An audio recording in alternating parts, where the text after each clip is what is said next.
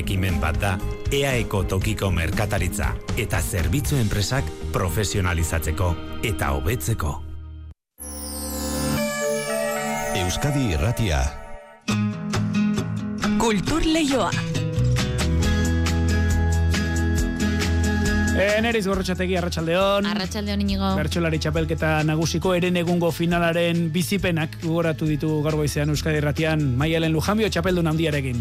Bai, ala da, eta gustura agertu da final lantzuaren ostean txapela jantzita, oraindik ere ba ez da denbora asko pasa, berroita zortzi ordu eska izango dira, e, txapela jantzi Hor non eta alako egunaren ondorioak ez dira ala eta ala joaten, eh? Ez, ez, eta oraindik ere hango ihartzuna, Nafarrarenaren oi hartzun hori ba, sumatzen dugu, eta tira, bera gustura da, ba, une garrantzitsua zelako zinez, belaunaldi berriarekin batera, emakume gehiago holtza gainean zirela, irudikatu zen argazki hori plazaren ispilu errealitateren e, ba, erretratu dela ere nabarmendu du, eta saioari dagokionez veterano izateak ematen duen ba, eskarmentutik ere kantatu zuela. Bertsoaren funtsa umorea den arren, ba, gertuko gaiei buruz ere kantatu nahi izan zuen, publikoaren gana eragiteko grinez, eta tira, ba, ikusiko omen da, txapelketetako bere ibilbideak noraino jarraituko duen.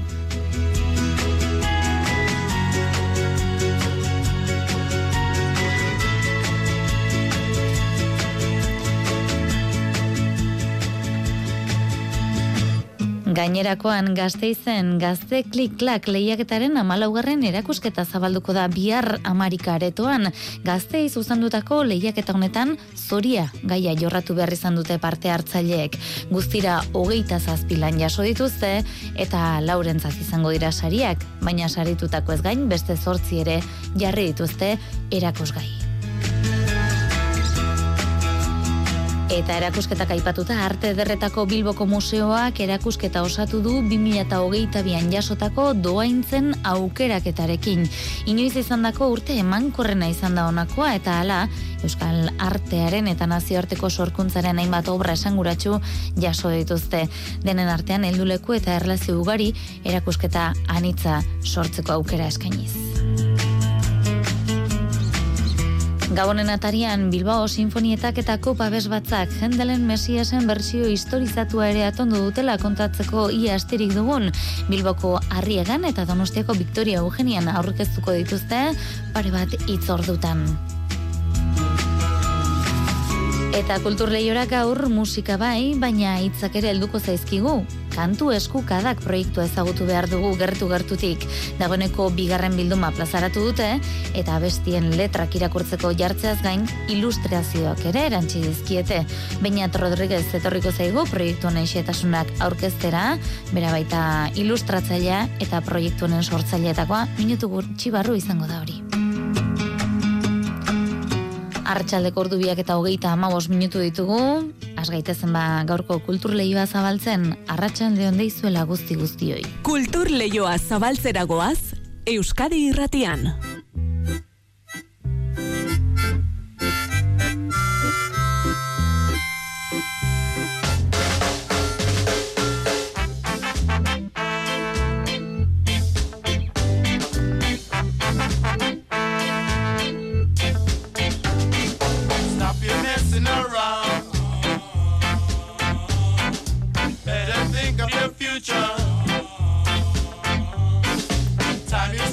Hall Specials taldeko abeslaria hilda gaur gaixotasun baten ondorio zirurogeita iru urte zituela.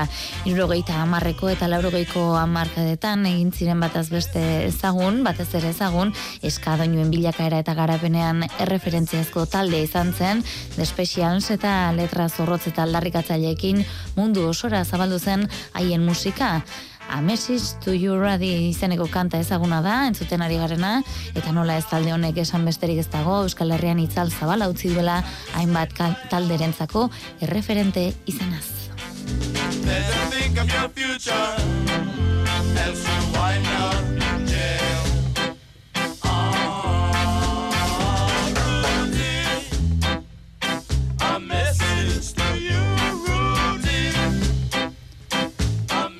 baina esan dizuegu sarreran oraindik ere Nafarroaren igandean izandako hitzordu handiaren ba oi hartzuna entzun genezakela eta bagoaz orain horri buruz hitz egitera.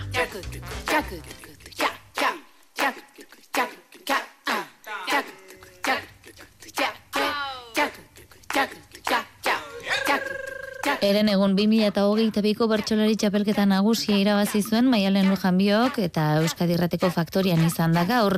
Gustura gertu da final lantzuaren ostean txapela jantzita, baina tira, aipatu dituen artean, ba, gustura gertu dela egindako lanarekin. nor bere ezintasun eta zertu eta katsak eta gabiltza gure buru barruko lan hortan eta gero emaitza entzuten dunak e, emaitza edo berso bat entzuten du ba, den bezelakoa horren e, konstrukzio lana zein izan den e, normalki igerri gabe. Orduan, bueno, horregoten da batzutan e, desberdintasun bat, baina, bueno, e, pozik noski ala ere. Historiarako geratu den finala izan da, besteak beste lehenengo ziruñean egin delako, eta hiru emakume izan zirelako finaleko zortzikoan historikoa bezain erreala bere hitzetan. Bi belaunaldien arteko uztarketa, egon plazan gertatzen dena ele badelako. Ba, oso ondo, trenko, e, pozik, gure tensioaren baitan noski, baino uste dute nahiko erretratu fidela edo gertuko egiten ziola finaleko taldeak gaur egun berso gintza izan daitekenari, gutxi gora bera, beti ere, txapelketa baten baldintzatan iritsitako ta, e, emaitza bada, baina uste dut nahiko erretratu fidela dela.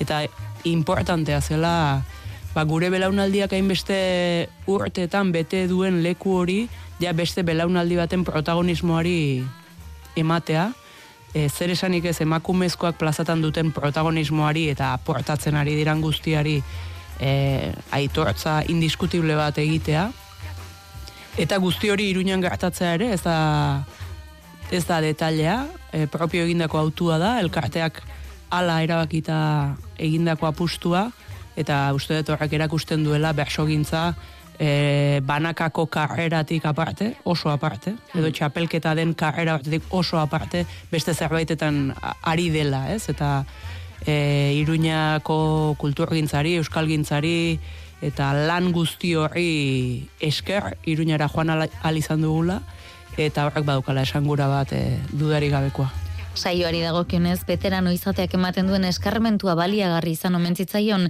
eta amets hartzailusekin jokatutako buruz burukoak iraganeko uneak ekarri omentzizkion gogora. Hala, eguneko unerik politenen artean gogoratzen du hori izan zen bapatean buruko lanbra guziak desagertu ziren momentu bat eta bapatean dena argi ikusten eta jolasteko jarrerara iritsi ginen momentua, ez? Eta jendeak ere izugarrizko erantzuna eman zigun eta horrak ere gu piztu eta berotu ginuen gehiago eta bai, oso momentu politia izan zen, no? Eta bukat lasaitasunaren eta gozamenaren bizipen haundiena igandekoa e, buruz buruko bi temako saiotan e, izan nuenik. Amairu mila lagunek bete zuten Nafarroarena eta hori bera indartzeko motibo gisa ikusten du. Espero dut denontzat, e, bueno, indar bat izatea, eta bizi izaten duguna lau urtez behin, ba, ba badela dene, denok indartzeko eta animatzeko motibo bat. Besteak beste horregatik egiten dugu, ze bestela, ba, ba ezagit, nor bere burua probatzera bakarrik ez gara, joaten ez gileak joango txapelketara, beste motibo horiek dira, benetan gerora emaitza ustea espero dugunak, ez da? Gertuko gai buruz kantatu eta publikoaren gana eragiteko grinez jardun zuen, alabaina txapelketen bidean ez omendu bere burua luzaz ikusten. Ez nahi zoen hau sartzen erakirik eta gaina ez du merezi, erain txapela jantzi eta ez nahi ez esaten hasiko, baina garbi daukat ez dela askoz luzeago izango.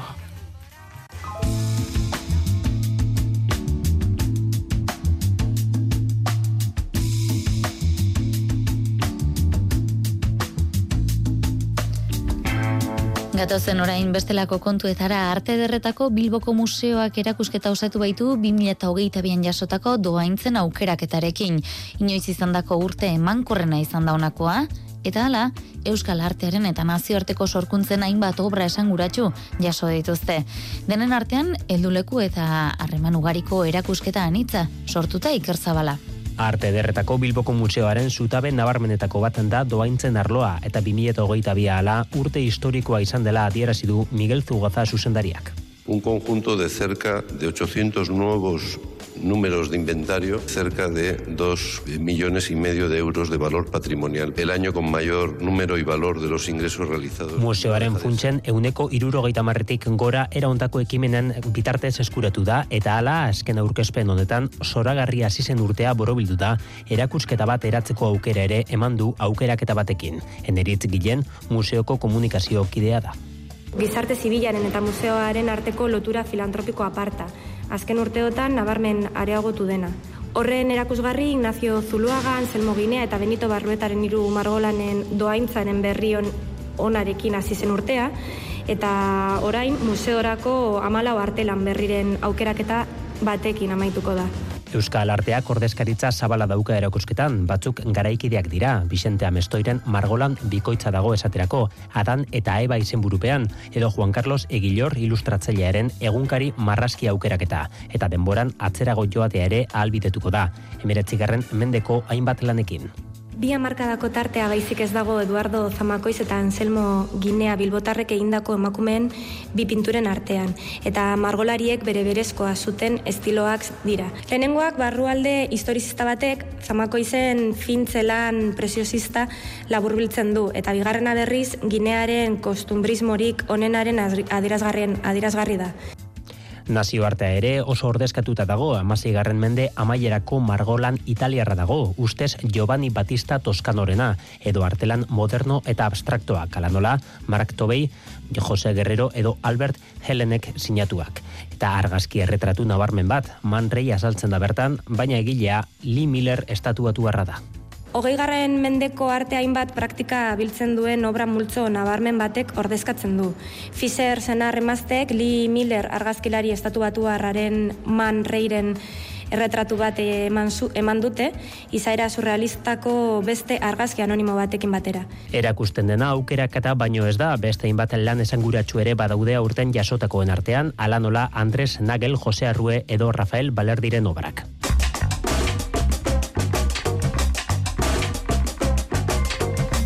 Ba, erakusketa batetik, bestera gazte izen gazte klik klak lehiaketaren amalaugarren erakusketa zabalduko baita bihar Amerika aretoan. Gazte izuzendutako lehiaketa honetan, zoria gaia jorratu behar izan dute parte hartzaileek argazki eta bideo proiektuak aurkeztuz. Guztira hogeita zazpilan jaso dituzte eta horietatik lauk jasoko dute saria. Lau hauek daude ikusgai Amerikan eta hauekin batera epaimaiak erakusketa osatzeko aukeratu dituen beste zortzi lan ere jarri dituzte ikusgai bi, berta, bihar bertan izango dira, ikusgai urtarrilaren hogeita bira arte. Mailu odriozola kontatuko digu. Gazte kliklak lehiaketa ezaguna da gazte izen. Udalak bultzatzen duen ekimena da, eta argazkia eta ikusentzunezkoak lantzen dituzten gaztei, bultzada emateko aukera eskaintzen du. Insitu hart arte kolektiboa arduratu da urtengo edizio antolatzeaz, eta lehiaketarako gaia ere kolektiboak aukeratua izan da zoria. Gai honen inguruan landu diren hogeita zazpilan jaso dituzte lehiaketan. Begoña López de Aberasturi, insitu arteko kidea da. Aurtengo edizioan, soria izan da ausnartzeko proposatu dugun gaia, gai komplexua, ezan beharko izan ere nondik begiratzen dugun arabera modu batean edo bestean uler dezakegu. Honen eredu gisa da e, hemen aurkeztuen dizu egun erakusketa. Honetan e, lan erabat desberdinat aurkezten dizkizuegu eta um, ikusiko duzuen moduan, ba, bueno, edo behintzat guri e, galdera bat e, datorkigu burura obra hauek ikustean. Zoria, naita eskoa edo bilatua alda. Epaimaiak lau lan nabarmendu ditu guztien gainetik bi argazki serie eta bi bideolan. Oscar Golpek itxurak izeneko bideo aurkeztu du. Rafael Hernándezek el jersei, Ainoa García de Cortazarrek forma similitud azar eta Lucía Raiok Woki Races argazki serieak. Eta hauen ondoan, beste zortzi lan ere ikus daitezke, epaimaiak erakusketa osatzeko aukeratu dituenak. Irabazleek, Tetrapak proiektuaren bigarren fasean parte hartuko dute, eta euren lan artistikoak garatzeko aukera izango dute. Udaberrian, erakusketa handiago bat osatuko duten lanak izango dira. Datozen hilabeteetan, Sara Berasaluze argazkilari eta artistarekin lana egingo dute, proiektu berri horiei forma emanez. Momentu zori bai, Amerika aretoan daude ikusgai proiektu artistiko hauek, zoriaren inguruan hainbat ikuspegi eskaintzen dituzten lanak. Erakusketa urtarrilaren hogeita birarte egongo da zabalik. Kultur Leioa Euskadi Irratian. Kaleak zu hartu du Enaiz beldur erretzen ikusiko aldugu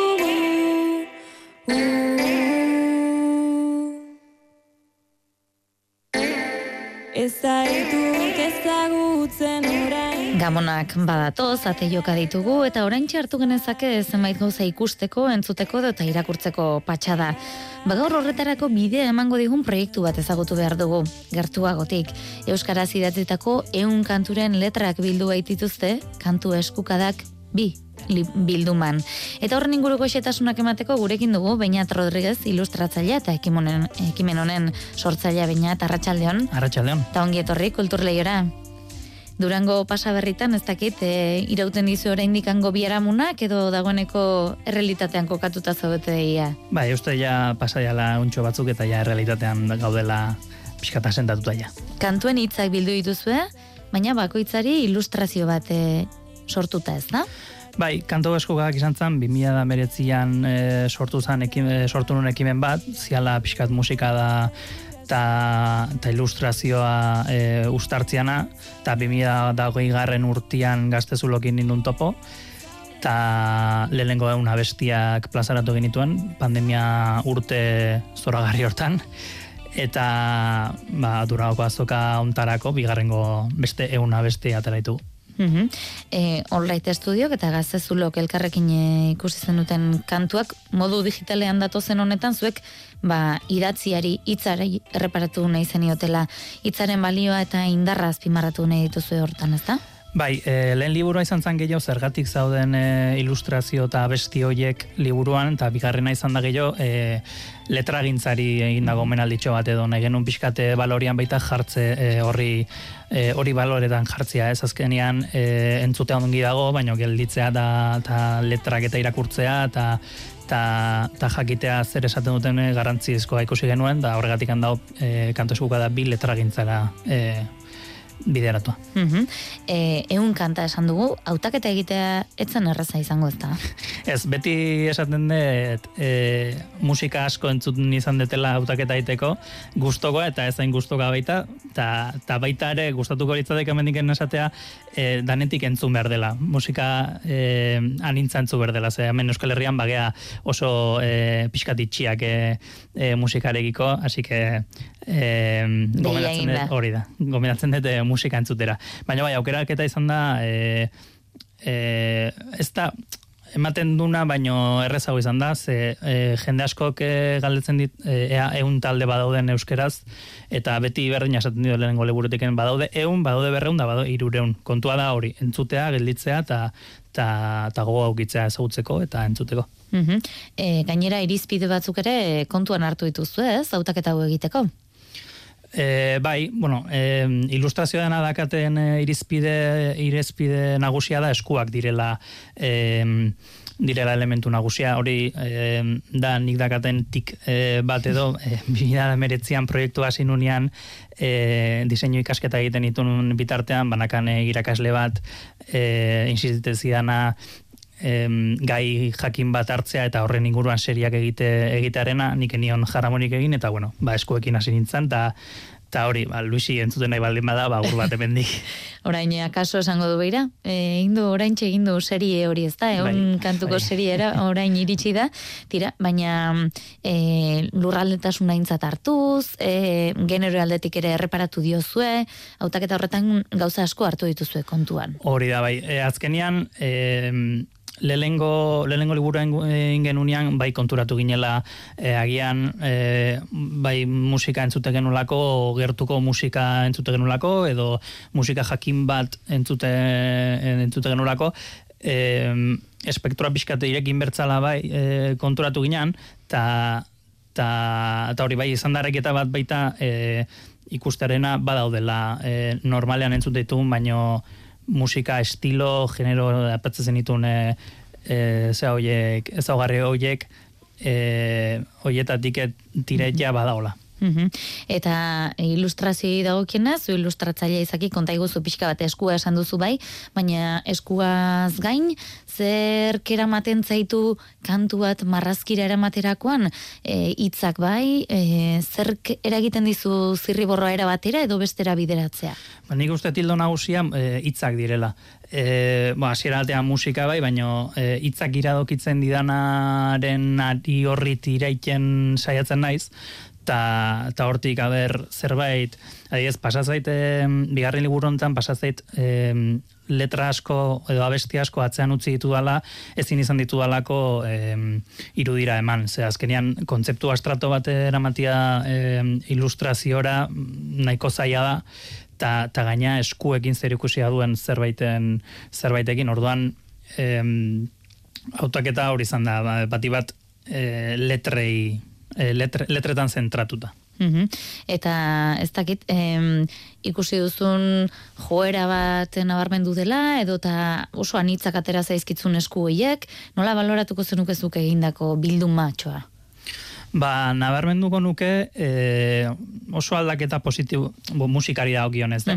e, oso aldaketa positiboa ikusten dutela, emakume gehiago daudelako e, entzuten dugu musikan, emakume gehiago eta musika nintzagoa dalako, eta gero eta gazteagoa.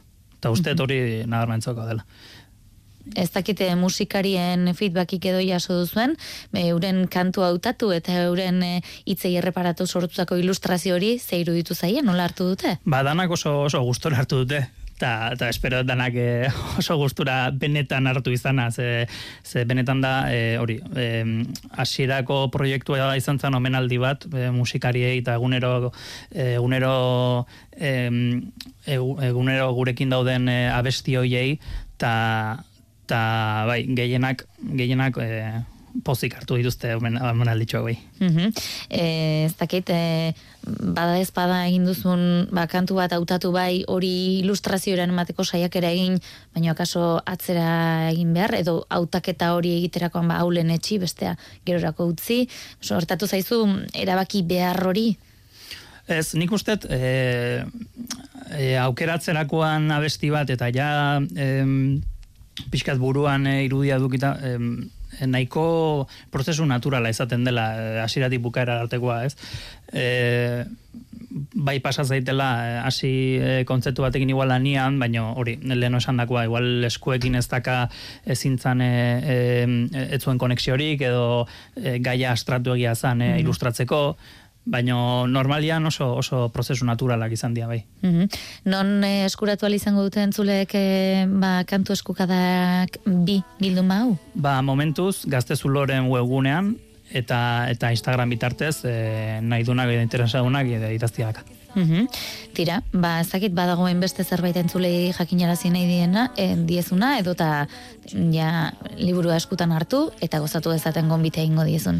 Bai, ba, letre, letrengan zentratzia pixkat e, musika entzute degun, e, degunean, ez dela bakarrikan e, musika, ez dela musika aratago dijuela, eta beti esatetan e, bezala, ba, sorkuntza dela bide bakarra. Ba, baina Rodriguez ilustratzailea eta ekimen honen sortzailea eskerrik asko, kulturraiora etortzearen, ondo joan da dila, ba, liburutxo honen e, bidea, eta irugarrenik balego, ba, gustura hartuko zaitugu berriro ere. Mi eskerrea, e, a ber, a ber gaztez duen. Itzak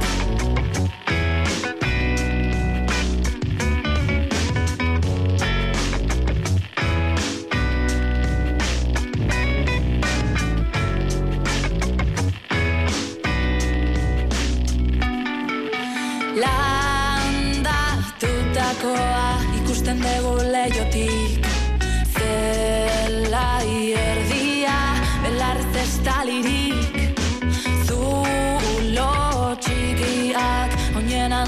antzerakoak Kontuz nun zapaltzen dezun Aukeratu.